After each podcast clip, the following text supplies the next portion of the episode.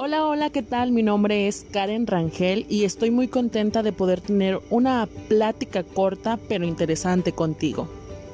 Este podcast se llama No son canciones, debido al tiempo que tienen de duración los episodios, pero los podrás escuchar y saber más sobre mi opinión acerca de algunos temas.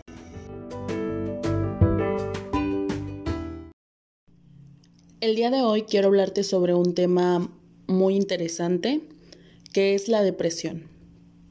Te voy a platicar de la depresión desde mi punto de vista y lo que yo viví o sentí.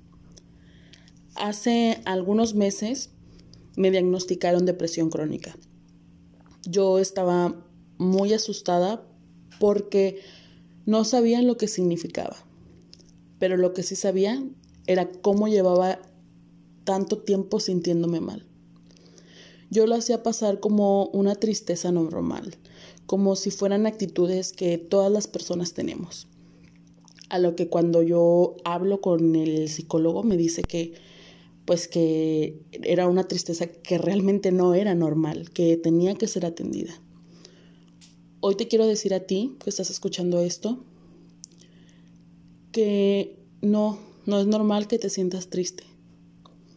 Sí, hay ocasiones en las que podemos sentirnos tristes a causa de algunas circunstancias o de algunos momentos, pero no está bien sentirte triste todo el tiempo. Es algo que debes de tratar. Yo me sentía en una lucha constante conmigo misma, contra mis pensamientos, contra mis actitudes, que no me dejaban ser realmente, realmente quien soy. Tenía una mente que en este momento en ese momento se volvió mi enemiga. Porque si yo quería hacer algo, yo misma provocaba que no pudiera realizar esas acciones, debido a que no me sentía con la seguridad de poder lograr algo bueno en mí. Es muy triste que, que una persona se esté sintiendo de esa manera y nadie se dé cuenta. Yo trataba ante los demás que nadie se diera cuenta yo todos veían y me decían, es que eres una persona muy alegre, ¿cómo te puedo pasar eso a ti? Es muy difícil admitir que estás en una depresión, más que nada porque no se habla del tema. Si me explico, muchas veces lo confunden y dicen de que, ay, está depre o está en depresión. Pero no, no normalicemos el estar en depresión, no es normal, tiene que ser atendido por un experto. Yo me la pasaba todo el tiempo pensando en lo malo en las preocupaciones, en el estrés, le daba mucha importancia a las cosas. Pero siempre lo que predominaba en mí era un miedo. Un miedo a estar sola, un miedo a que me fuera mal, un miedo a no poder hacer las cosas, una inseguridad tan grande que no me dejaba ser yo misma.